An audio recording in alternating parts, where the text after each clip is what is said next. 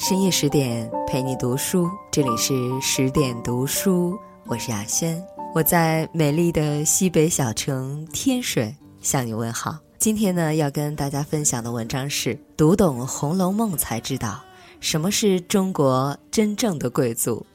作家苏岑在《真实的上流社会什么样》中，将上流社会分为三个等级。第一等级，既富且贵。这是贵族中的贵族，财富和社会地位并重。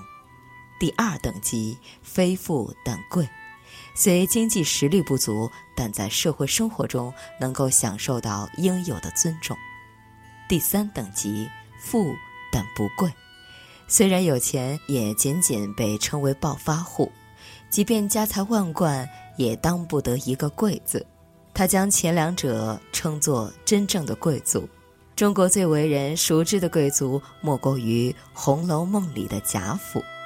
每当我们翻阅《红楼梦》中荣宁二府的奢华与排场，总会被书中文字摇曳的心驰动荡。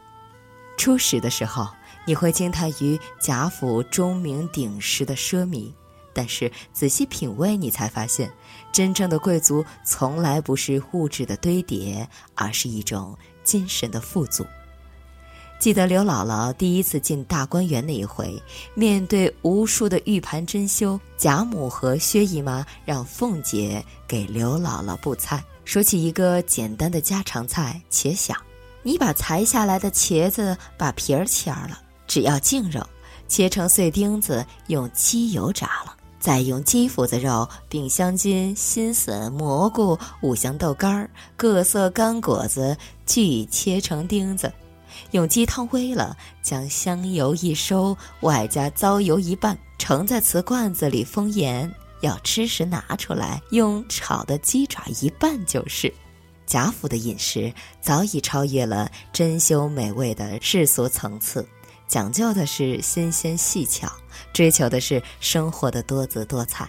于是我们可以看到，面对别人孝敬的金银珠宝，贾母无动于衷。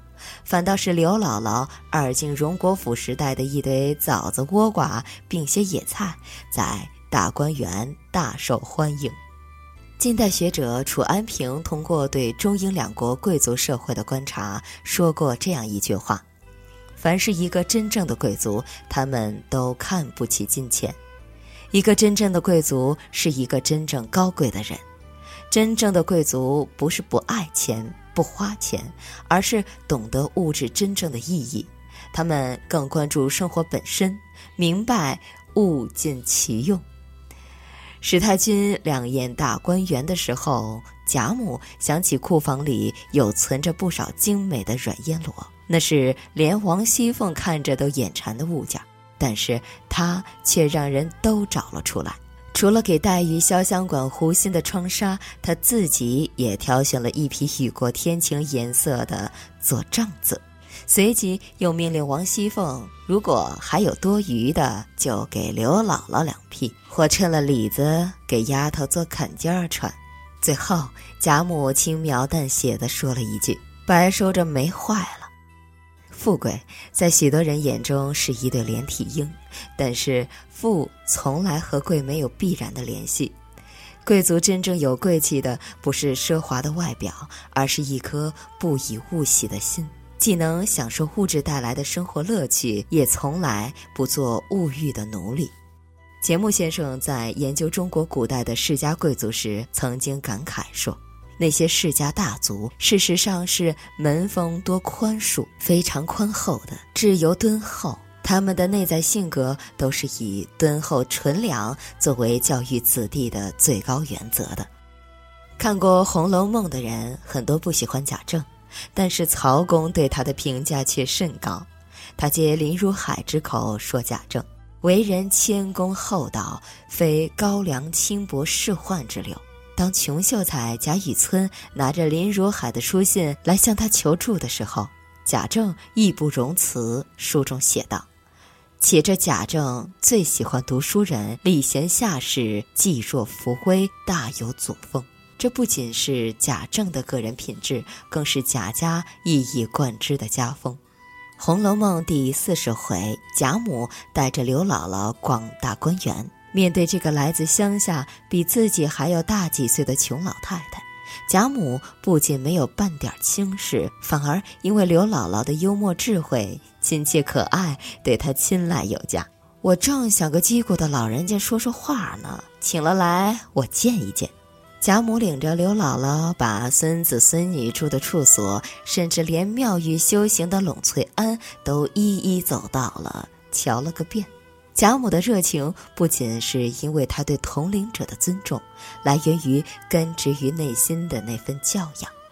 还有一回在清虚观，一个小道士不小心撞了凤姐，在一片打打打声中，吓得魂飞魄散。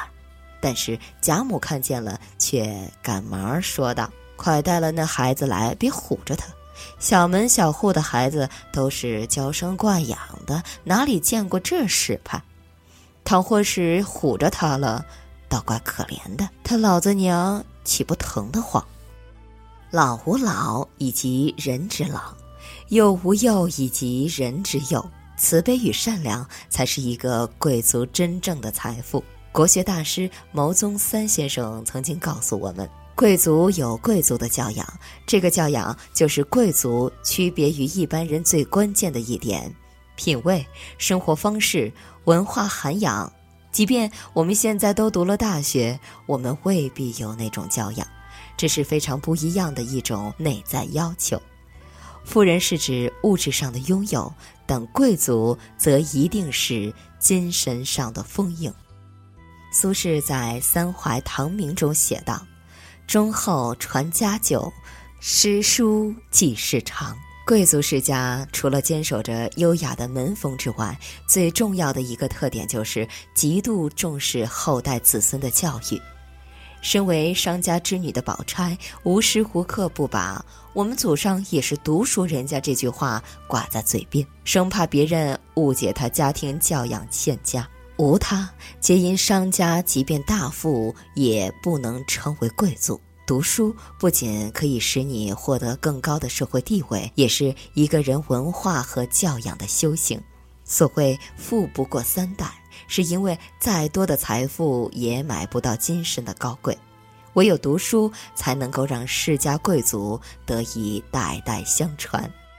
小时候读《红楼梦》，看到贾宝玉被贾政逼着读书，颇有些感同身受的埋怨贾政的专横与霸道。等到成年以后再读《红楼》，看到曹公背后曾经庞大的江南织造家族在一夕之间轰然瓦解，恍然大悟，为何《红楼梦》是一片悲凉的底色。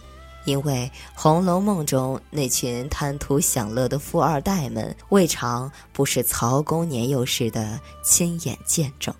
读书在很多人看来是书中的主要矛盾之一，但是从曹雪芹对贾政的评价可以看出，他从来不曾反对读书。作为荣国公的次孙，贾政看似古板。但是自幼酷爱读书的他，始终是一个谦虚有礼的君子作风。这与那个靠着祖上蒙荫成为纨绔子弟的兄长贾赦，成为了鲜明的对比。后来，贾政不仅成为荣宁二府最显贵的牌面人物，还因为文质彬彬、温文尔雅，为人称道。贾政不是压迫孩子，他是在以身作则地告诉孩子读书的意义，这是贵族的一种传承，更是身为贵族的一种使命。作家胡冠奇在《什么才是真正的贵族精神》一文中说：“真正的贵族精神，第一位是文化的修养，抵御物欲主义的诱惑，不以享乐为人生目的。”培育高贵的道德情操与文化精神，于是我们终于明白为什么在《红楼梦》第二回出现正邪两副会被看作全书的总纲，因为曹公想要告诉我们一个非常明确的道理：人格的塑造多半是在后天家庭环境里导引而形成的，家风与门风远比个人的天赋和能力要重要的太多。读书为明理，明理为修身，修身即为做人。只有成为一个高贵的人，才能支撑得住一个高贵的家族。苏曾说：“整本《红楼梦》实在是一部封建社会的世族列传，形形色色的士族、非氏族子弟进进出出，演绎一段人间浮世绘。读懂了《红楼梦》，你就会明白什么是中国真正的贵族。贵族是一种精神。”也应该是每一个中国人内心的图腾。深夜十点，今天的文章就分享到这里。更多美文，请继续关注微信公众号“十点读书”，也欢迎把我们介绍给你的家人和朋友，让我们一起在阅读里成为更好的自己，我是雅轩，我们晚安。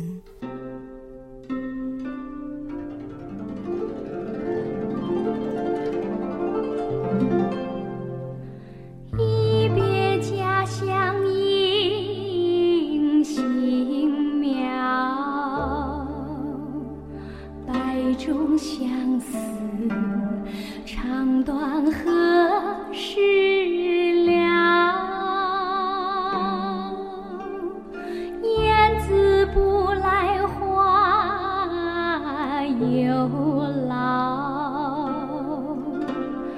薄幸郎君何日到？